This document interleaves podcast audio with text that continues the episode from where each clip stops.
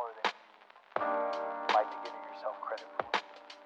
And if you have something that's going on in your life right now that's challenging, painful, Buenas tardes, sean todos ustedes bienvenidos a este podcast, que es su podcast, es Café de Media Tarde.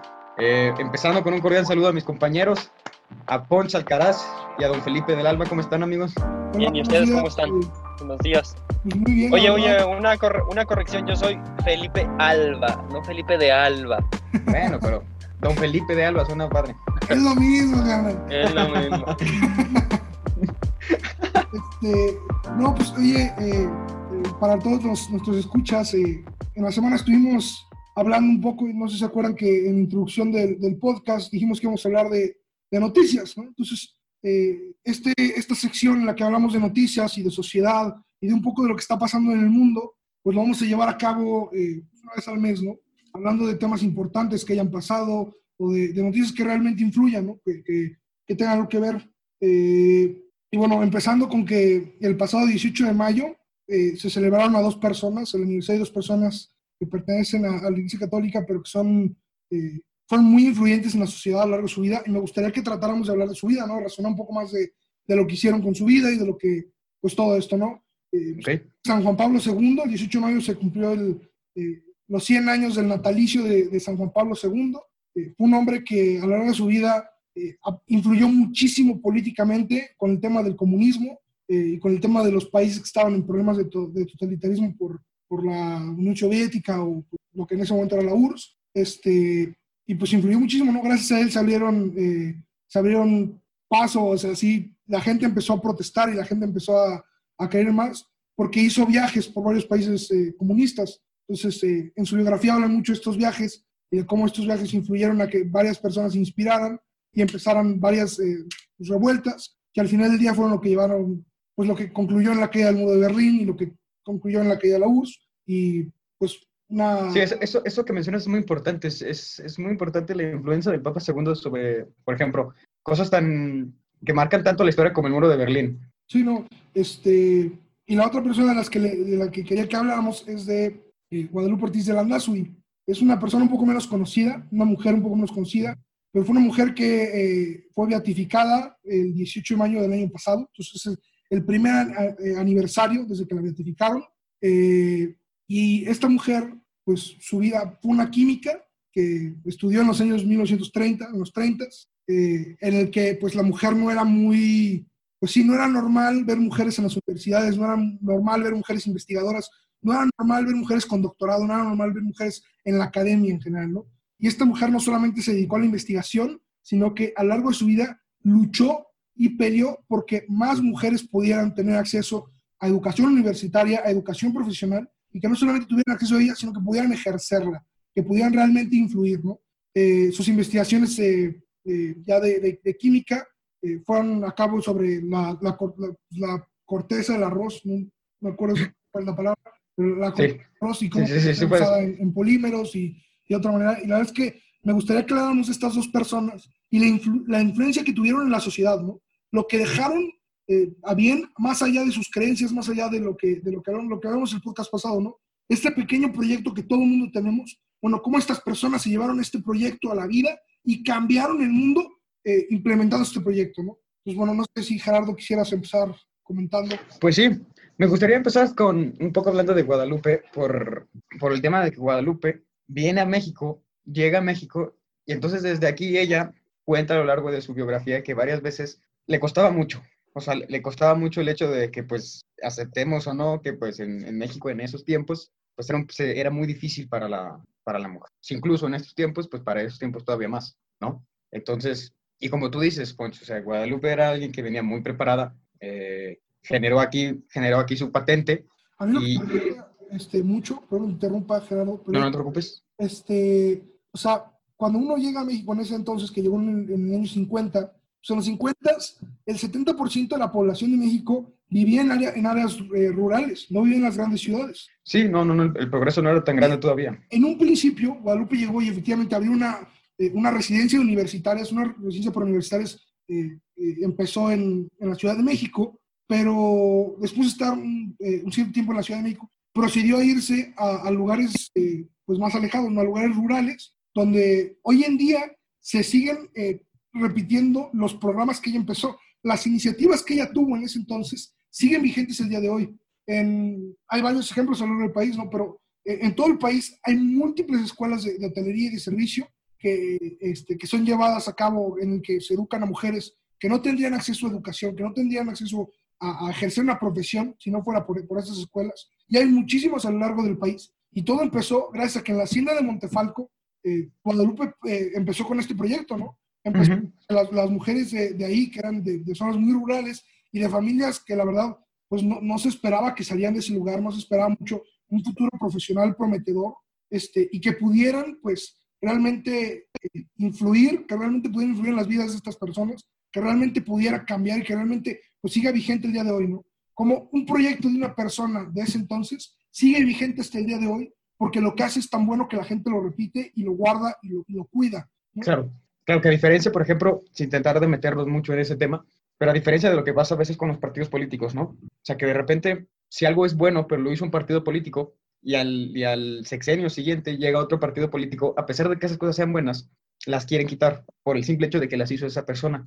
Entonces aquí, cierta ventaja que tuvieron estas dos personas es que eran, eran gente de bien y nada más. O sea, eran gente que se dedicaba al bien, gente que se dedicaba a las personas, tanto Juan Pablo II como Guadalupe.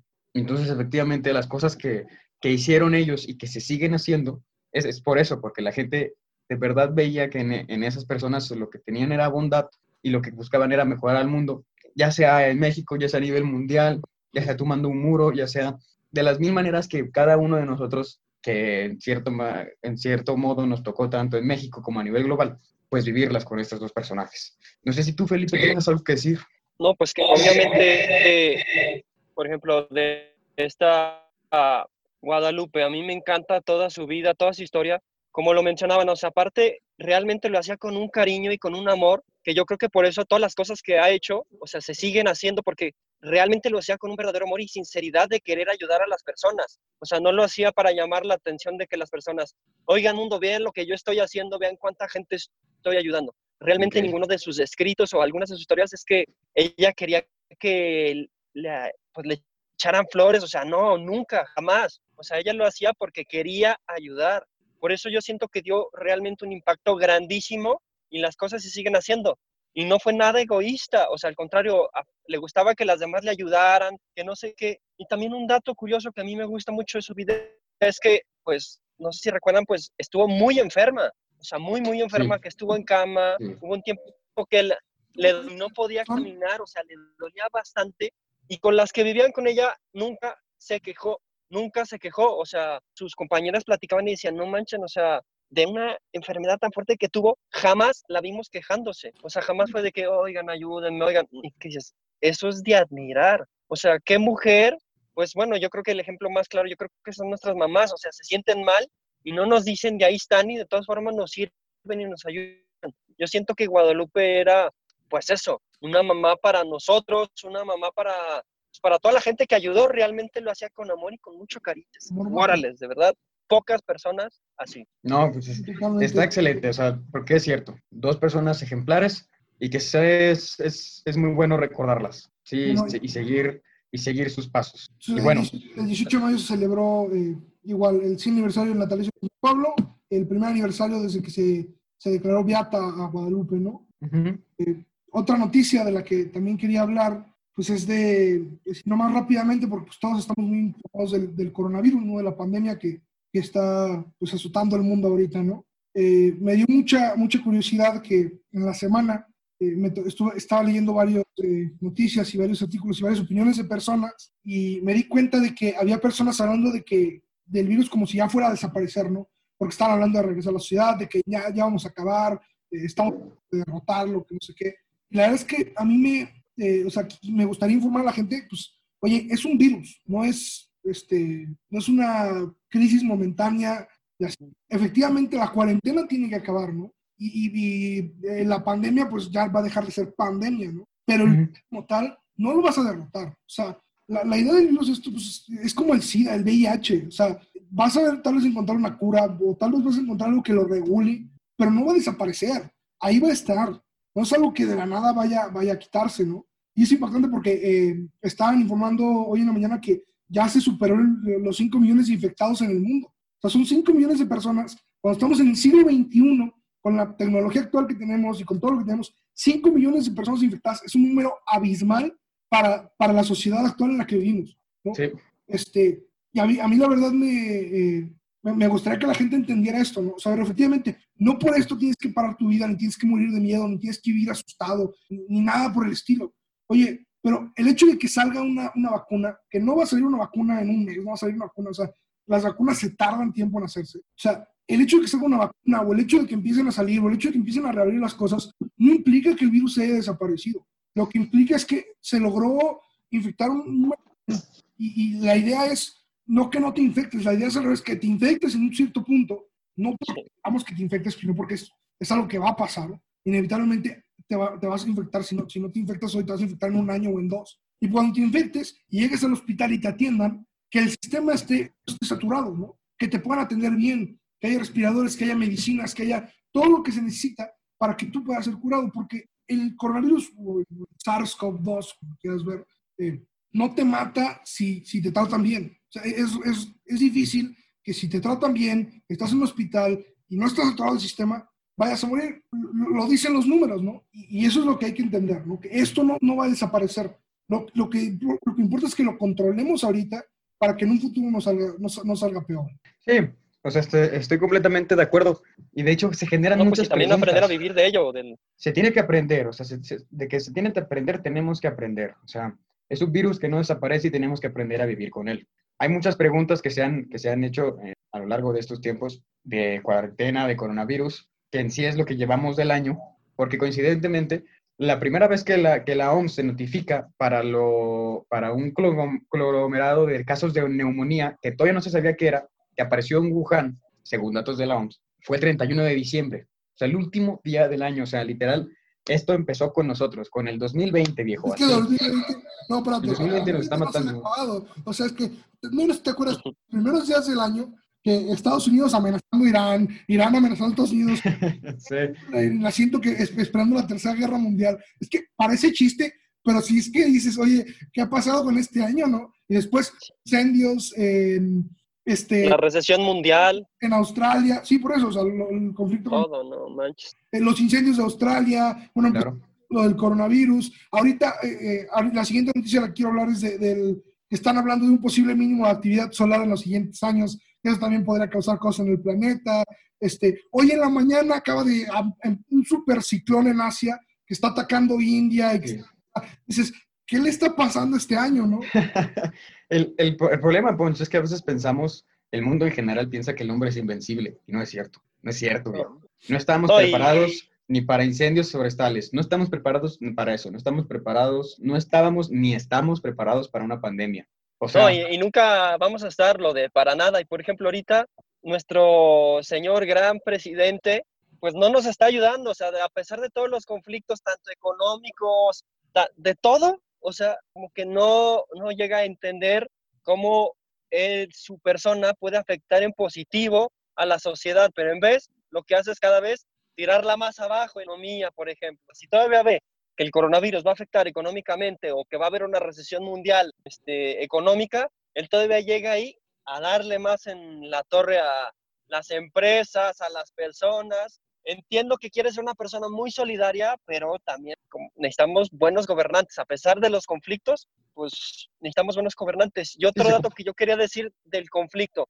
creo que, o de todas las cosas malas que están pasando, creo que es bueno como que todas, tal vez todas estas cosas malas que están pasando, porque en cosas malas ayuda a que haya hombres fuertes, a lo, pues, en, si el ser humano que sea más fuerte, a que luche más, a que busque más las cosas. O sea, porque cuando lo tenemos todo fácil, uh -huh. pues ni te exiges, pues haces todo, de que, eh, pues X. Y ahorita que tenemos todo más difícil, siento que a nuestra generación, que han sido un poquito floja, un poquito medio inútil, que no saben hacer nada, la verdad, pues esta pandemia, crisis, nos, pues nos, creo que nos va a beneficiar a muchos. O sea, creo que muchos en sus casas se la han pasado estudiando, aprovechando realmente el tiempo, madurado, que van a ver que la vida no es fácil, que le van a tener que pues, darle con todo, porque si no, se van a quedar estancados. Ese es el problema, que si, si la gente no empieza a, a, cambiar y a entender que hay que echarle ganas y que esto es, la vida es difícil para todos, ¿no? o sea, nadie la tiene fácil, nadie la tiene resuelta, todo el mundo batalla con, con problemas personales, cada quien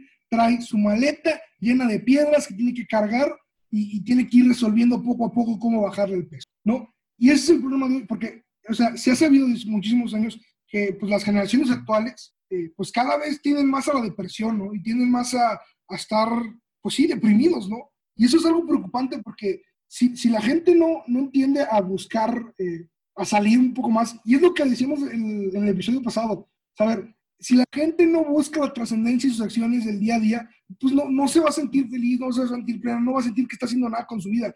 Y por más que se sienten muy a gusto viendo Netflix, o por más que se sienten muy a gusto jugando videojuegos, o por más que se sientan muy a gusto haciendo lo que quieran hacer, si no están haciendo algo que valga la pena, algo que los ayude a crecer como personas, en el fondo ellos mismos no se van a sentir satisfechos, ¿no? Claro. Pues, Claro. importante que agarres el libro que tienes enfrente, que te dediques a investigar, que le eches ganas, que, sa que salga adelante todos lo, los proyectos que traigas en manos y le eches muchas ganas, porque gracias a estos, pues tiendes a, a sacar adelante las cosas, ¿no? Claro. No, ya esta pandemia va a empujar, o sea, va a hacer que los chavos lo hagan por, porque lo hagan, o sea, no les va a quedar de otra de que no, pues no lo hago, o sea, los va a obligar a hacer las cosas y a mejorar, la verdad, porque, Sí. honestamente, este mundo cada vez es más competitivo, o sea, tienes que saber más, tienes que estudiar más. Yo el otro día estaba viendo una conferencia de Jordan Peterson y dice, o sea, que el que sabe y el que tiene la información y el que realmente tiene un criterio propio, o sea, cuidado de meterte con él, o sea, porque esa persona, o sea, en el buen sentido, te va a acabar, o sea, te va,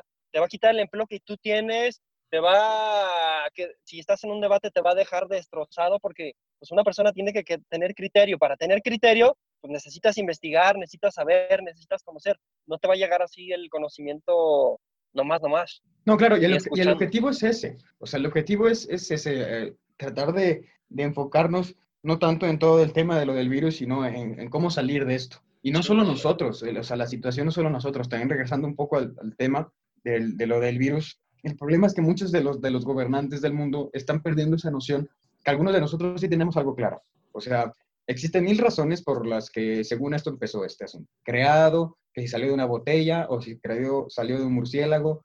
Pues yo creo que ahorita en este preciso momento eso no es lo más importante. No digo que no lo sea, simplemente digo que no es lo más importante, sino lo más importante ahorita es, es salir de esto. Y trae una bronca muy importante, eh, como siempre, tiene que estar involucrado Estados Unidos.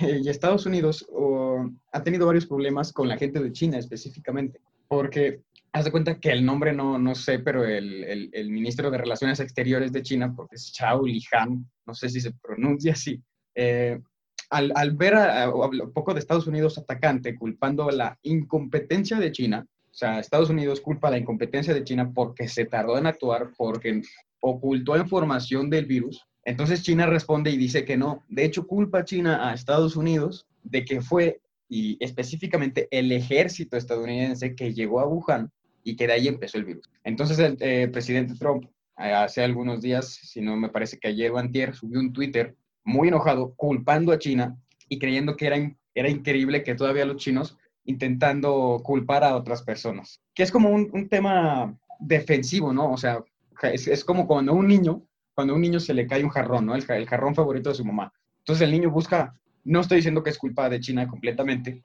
pero que es una reacción normal de China el hecho de defenderse. El problema es que en el, estos dos países que son potencia, y aquí es donde entra Rusia, que Rusia dice, no coincido con Estados Unidos. O sea, no creo que China haya sido, haya tenido todo que ver, eh, pero Rusia pone un alto, o sea, diciendo como que nos tenemos que enfocar en otra cosa que no sea ahorita encontrar culpables. Tenemos que salir de esto. China acaba de regresar otra vez a alertas de cuarentena porque puede, porque empezó a haber una, la curva de contagios volvió a subir para ellos, a pesar de que ya estaba en declive. O sea, nos estamos perdiendo ese enfoque, caballeros, estamos perdiendo ese enfoque de que, a ver, tenemos que primero salir de esta, bajar la curva de contagios. Después de que bajemos esa curva de contagios, es el tema de las vacunas, y como dice Ponche, efectivamente. Y la otra vez estaba leyendo que si se hace una vacuna, el, el, el tiempo promedio en que tardaría en llegar a, a México, a México específicamente, sería de 3 a 4 años. O sea, si sale la cura mañana, se va a tardar aproximadamente 3 a 4 años. Ahorita lo que está haciendo, según esto, todo esto de, de la, el, no recuerdo el nombre, pero es el grupo de farmacéuticos mexicanos, que esos, esos papeles o esos papeleos hagan muchísimo más rápido por el tema de la emergencia, suponiendo que sale una cura mañana, ¿no? Es que no es Entonces, o sea, no se va a acabar. No- Tenemos que aprender a vivir con ello. aunque se vacuna, ¿cuántas personas? O sea, es, es con- la gente ya no está confiando en los gobiernos y a mí se me hace algo ridículo, la verdad. O sea, a mí en lo personal se me hace algo ridículo, pero es verdad que la gente ya no está confiando. O sea, ¿cuántas personas hoy en día siguen dudando de las vacunas? ¿Cuántas personas por el Sí. no confían y dicen que te enferman, no sé qué más? O sea, ¿cuántas personas hoy en día ya no están Por lo que pasó en Veracruz. en su sistema, en su sistema de salud. O sea, independientemente, va, aunque muchísima gente se vacune, va a haber personas que no se van a querer vacunar y que no van a querer vacunar a sus hijos. Y esas personas van a seguir siendo susceptibles a que les pegue el virus y a que empiece otra vez, porque le pega una de estas personas, está cerca de personas que se pueden contagiar, el virus muta y hay otro, ¿no? O sea, a ver, recordemos que el coronavirus no es uno, ¿no? O sea, el SARS-CoV-2 es el séptimo tipo, el, el sexto o el séptimo, no me acuerdo precisamente, pero es el sexto o el séptimo tipo de coronavirus, ¿no? ¿Y cuál es la diferencia de este a los demás? ¿O por qué este es el primero que oímos que es un poquito más famoso o más? Bueno, porque la velocidad de propagación de este virus es altísima en comparación a las otras. ¿no? Mutan, mutan las enfermedades. Entonces, ese es el problema. Tú no puedes erradicar una, una enfermedad de la faz de la Tierra. Esta ni es la primera pandemia, ni es la última. ¿no? No es el primer, el primer enfrentamiento que vamos a tener. Y la gente tiene que entender que si no nos preparamos, si no preparamos un sistema médico fuerte, si no nos dejamos de, como están ahorita China y Estados Unidos, que están apuntando dedos, vamos a ver quién hizo qué y echando culpas. A ver, esto no es de echar culpas, ¿no? Haya nacido en China, haya nacido en Estados Unidos, el problema y la solución no está ahí. ¿Qué, a ver, que si, si alguien en Wuhan tuvo la culpa, que lo van a multar o qué. Hombre, no puedes controlar un.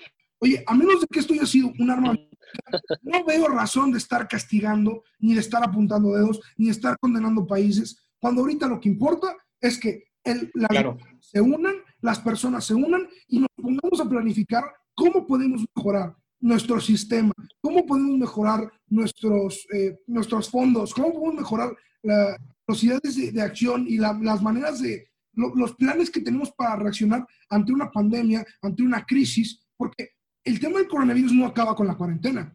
Oye, la cuarentena, ponle que acabe en un mes, ponle, ¿no? O ponle que acabe en una semana, o ponle que cuando acabe. ¿Tú crees que la economía se va a recuperar en un mes? ¿Tú crees que la economía y los negocios No. un año? Hombre, yo no sé si tú, eh, o cómo se acuerdan de, de- del 2008, si hayan leído, pero para que los precios regresaran y para que todo, todo la economía se recuperara, verdaderamente estuviera recuperada, se tardó como cuatro años, tres, cuatro años. Y en ese momento, pues no, no, no fue por pandemia y no se cerraron negocios y no pararon producción. Hoy en día, lo que, lo, lo que se viene enfrente es, oye, económicamente, ¿cómo podemos mejorar? ¿Cómo podemos hacerlo? Y hay que contemplar las cosas que podrían pasar en el futuro. Ahora, eh, perdón que, que cambie de noticia, pero se me está acabando el tiempo y quiero tocar esta noticia. Ok. Eh, Vale. en la, la semana pasada empezaron a salir varias noticias de, de la comunidad científica de que en el Sol, eh, pues iba, los próximos años iba a tener un mínimo de actividad solar. Ajá. eh, el Sol, como todo, tiene como ciclos. ¿no? Eh, y ha habido varios mínimos a lo largo de la historia. Los ciclos del Sol duran aproximadamente 11 años, pero hay unos, hay unos momentos de la historia en los que hay eh, pues mínimos más bajos. ¿no? El último fue el mínimo de Dalton, porque Joseph Dalton fue el que, el que se dio cuenta. Sí, sí. Y estos, eh, estos mínimos son, por lo general se ven acompañados de como manchas en el Sol, que implica que hay menos radiación y menos, eh, pues sí, menos radiación solar, me- menos luminosidad. Este, y hace poquito, eh, un científico de la NASA, Tony Phillips, eh, ah, vio mucha falta de manchas solares y advirtió de un posible nuevo mínimo de actividad solar, uno parecido al que se tuvo en 1790, 1830. Vamos a mal en peor. Ah. Este, que durante esta época, pues bajó eh, todo el mundo en promedio de un grado centígrado. Pero es que a mí lo que me da risa es que la gente se empezó a volver loca de no arreglar el, el calentamiento global o, o listo, ya va, va a bajar la temperatura y vamos a estar invierno unos cuantos. No, no es que no. O sea, ejemplo, eh, en ese tiempo, en el tiempo en el que estuvo el mínimo de Dalton, eh, el volcán de, de Tambora en Indonesia tuvo, fue la segunda explosión más grande de un volcán que se ha tenido en 2000 años. O sea, sacó 7 en el, en el ranking de, de la explosividad volcánica, ¿no? Dios. El, el rango de explosividad va de 0 a 8, ¿no? Y esta explosión marcó 7 y, y hoy en día se liga a esta actividad mínima solar, ¿no? Entonces, oye, obviamente no estamos hablando de que eh, estén seguros, es mucha especulación porque estudiar el Sol es difícil, ¿no? Es un, es un cuerpo celeste que está muy lejos, que eh, lo que podemos eh, estudiar de él, pues es a base de lo que podemos observar, ¿no? Y de lo que, que podrían causar otros así. Pero realmente no puedes experimentar. O sea, tú no puedes realmente saber qué esperar ni puedes predecir el futuro. Entonces, es muy Predecible, saber. más o menos. Y ah, perfectamente puede ser una de estas, o sea, una cosa así como el mínimo de Dalton y que las cosas se pongan un poquito feas. O puede ser una tontería y que el ciclo nada más eh, baje unos cuantos grados. Pero a mí lo que, me, lo que me impactó fue que la gente estaba hablando de que el, el calentamiento global iba a disminuir o se iba a acabar con esto. Es como de, no, o sea, el calentamiento global, No, claro estaban no. estudios y decían, ni aunque pararas, aunque tuvieras un mínimo, realmente no afectaría mucho este, al tema del calentamiento glo- global porque eh, ya estamos tan metidos y ya, estamos, ya metimos tanto la pata con el tema de, este, de todos los y con el tema de dañar la atmósfera y con el tema de dañar el planeta, que aunque hubiera un mínimo, eso no va a corregirse. O sea, no, es, es querer ponerle un curita accidental o un curita que llegó por azar, este, bueno, no azar, pero que llegó sin, sin que nosotros esperábamos, a, oye, una abierta que necesita 18 puntadas. Claro. Sí, sí está. Es, eh, es impactante. Pero Oye, otro bueno, tema que también estaría padre rápido antes de lo que comentó nuestro señor presidente sobre los ingenieros y los arquitectos. Ah, ya. Tenemos a un ingeniero, pues que la verdad yo creo que sí fue un tema que se- ese comentario creo que realmente me hizo llorar. Me hizo llorar. me no hizo llorar debería poco. haberlo hecho el presidente, o sea, que no necesitamos ingenieros, que no necesitamos... No, O sea, que, ¿cómo a un presidente se le ocurre? O sea, tal vez entiendo un poquito no, tal vez a lo ese que se hombre quería no referir, de que todas las personas, ya sé, a ver, espera, pero una, o sea, tal vez entiendo un poquito a lo que se quería referir de que cualquier persona, espero que a eso se quisiera referir, es capaz de hacer todo, o sea, que tú puedes llegar a hacer mil cosas, pero siento que con ese comentario a lo único que llegó fue incitar a las personas a que no estudien, a que no le investiguen, a que no le piensen. Pues no, o sea, como cualquier persona lo puede hacer, como puedes ver un video en YouTube, pues, a ver, no, no, o sea, necesitas estudiar, necesitas hacer las cosas bien, o sea, no puedes dejarlo así de que solo porque, ay, no, Vivimos hasta me, da coraje. Y un tema, por ejemplo, de la economía que dijo, es como si la economía fuera tan sencilla. Pues no es sencilla, es bien complicada. Si fuera tan sencilla, se los ha puesto que todos los países Financiero del hablando. mundo les iría de maravilla, pero es algo un poco más complejo, o sea, no puedes hacer cosas tan drásticas con la economía, no puede, o sea, tienes que ser cuidadoso, o sea, por ejemplo, en, en México algo que se pelea bastante es de que suban los precios, los salarios. A ver, no es que México no quiera subir los salarios, a ver, hay que aceptar nuestra realidad, vivimos en un mundo capitalista y el gobierno no puede decidir mañana que se suba el salario mínimo a Claro. 500 pesos diarios, porque Tiene que haber un crecimiento. friegas la economía. O sea, tienes que, a ver, ¿cómo le puedes hacer con políticas monetarias o no sé, para que puedes ir subiendo el salario mínimo poco a poco, poquito a poquito? No lo puedes subir de trancazo porque, te- por ejemplo, ahorita las empresas, la otra vez un, un conocido me estaba, dice, vive en Estados Unidos, me estaba diciendo, no, pues es que en Estados Unidos pagan súper bien, en México deberían pagar súper bien y no sé qué. Ok, pero las empresas aquí en México, las que aportan un gran porcentaje en el PIB, no son mexicanas, son extranjeras, que vienen a México, se instalan en México, porque la mano de obra en México es barata, así que les conviene. no, pero no solo No, no, si de repente les dices, les voy a subir el salario, pues esas empresas fácilmente, porque son empresas que tienen muchísimo dinero, pueden decir de la noche a la mañana, pues muchas gracias, pero me voy a Bangladesh a abrir mi fábrica allá, o me voy a la India a abrir mi fábrica allá. Y el- todo ese porcentaje del PIB, pues se iría, las, las personas que trabajan ahí se pero es irían. que Yo no creo que algo que tenemos que hacer para que mejore, espera, de- deja acabar con esto, que tal vez para que la economía mejore es darle prioridad a las empresas mexicanas, a las, a las, a las pequeñas empresas, porque a un, un pequeño empresario, si le dices, oye, mueve tu empresa y vete a Guanajuato o a otro lugar, pues te va a decir, pues no puedo, o sea, no pueden. Mejor que haces, proteges esas empresas, haces que sean más grandes, o sea, em- haces que los, empre- los se me fue la palabra, pues que, la- pues bueno, que las empresas mexicanas, sí, pues, o sea, que esas empresas sean más fuertes, sean las que aporten más al PIB,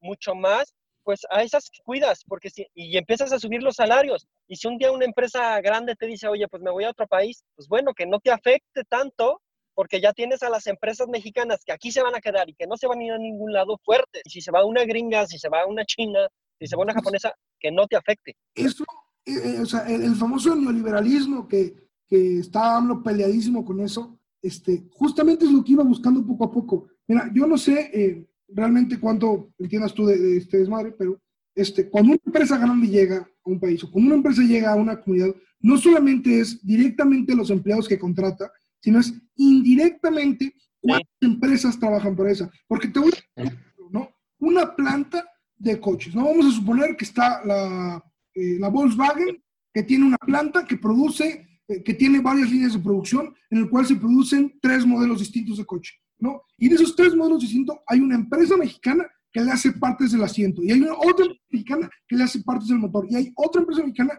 y al final del día, todas estas empresas chiquitas o medianas o chiquitas que le hacen piezas a la fábrica grande, a- o que le hacen eh, moldes, o que le hacen, le, le- le dan mantenimiento a las líneas de producción, o que Depende. líneas de producción como tal, le dan empleo a muchísimas personas y van haciendo que estas empresas vayan creciendo poco a poco. Eso es lo que se ve en, en el neoliberalismo, es lo que se ve en, el, en la competencia, en el, en el capitalismo de hoy en día.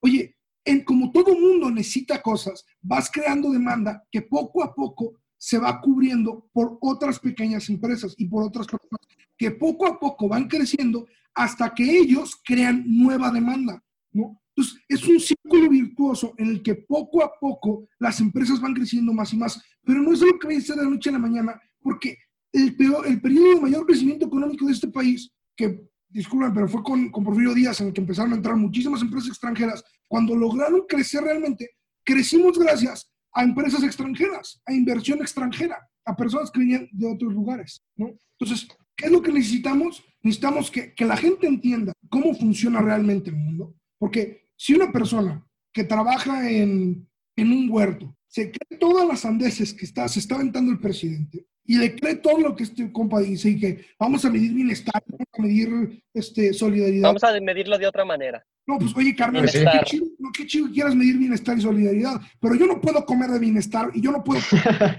¿sí? No, nadie. Yo no puedo Nadie come pagar de la eso, güey. educación, yo no puedo pagar mi educación de solidaridad.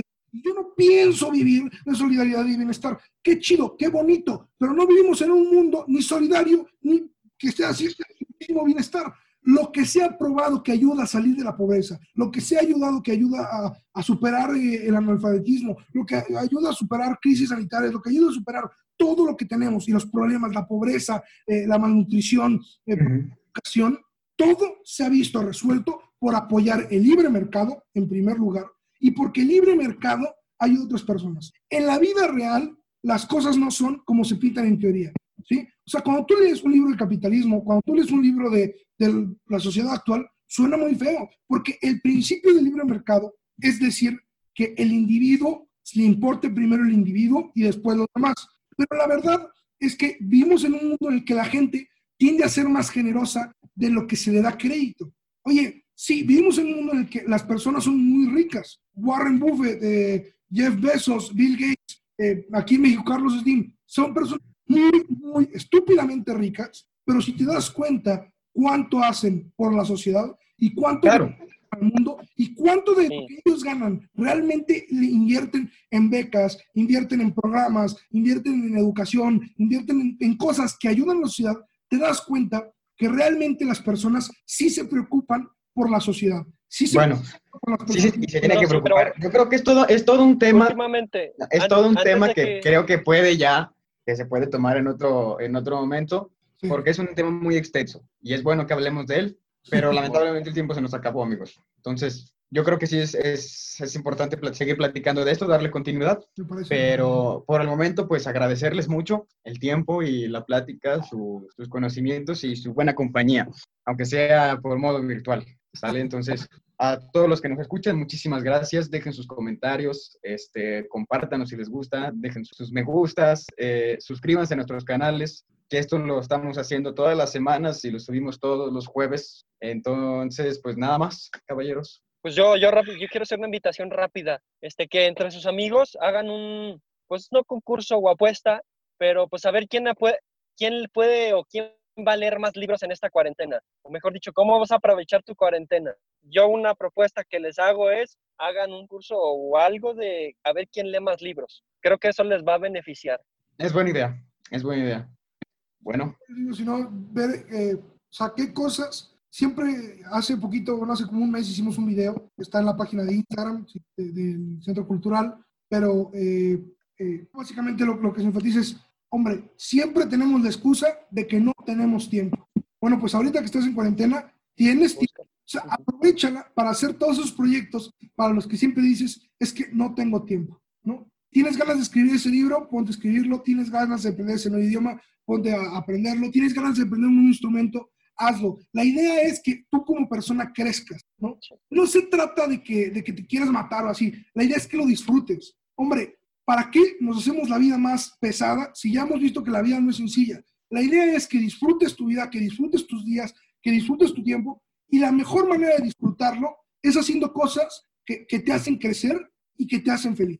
Oye, yo te puedo apostar a que si tú te, le inviertes tiempo a un instrumento, le inviertes tiempo a escribir poesía, le inviertes tiempo a leer, le inviertes tiempo a, investigar de mitología, a investigar de, de religión, a investigar de cultura, a investigar de filosofía, y realmente dedicas tiempo, uno, te la vas a pasar muy bien, te, te vas a entretener mucho y vas a salir muchísimo más enriquecido que si toda tu cuarentena lo, lo usaste para ver 14 series en Netflix no sé claro, Claro. claro, pero la, la idea es aprovechalo, ¿no? Y que te guste. Eh, puede ser desde querer hacer arte, que por ejemplo yo eh, hice un collage de unas tarjetas de hotel que tenía, y la neta no soy ningún artista, soy pésimo para el arte. No sé dibujarlo, lo mejor que puedo dibujar son unos palitos, de que por ahí me entretení mucho haciendo mi collage porque no puedo hacer otra obra de arte más avanzada. Y la idea es, oye, ¿tú qué puedes hacer que te entretenga y que sea tuyo? Que realmente lo disfrutes, que sea tuyo, que Que te sirva. lo aproveches para juntar a tu familia y para que estés más unidos a ellos. Ok. Eso sería todo. Pues muchas gracias, Poncho. ¿Sale? Bueno, no me queda nada más que despedirme de ustedes y muchas gracias. Esto es Café de Media Tarde. Esto es Cuídense. Café de Media Tarde y nos vemos la siguiente semana. Hasta luego. Hasta luego. Gracias, eh. Cuídense.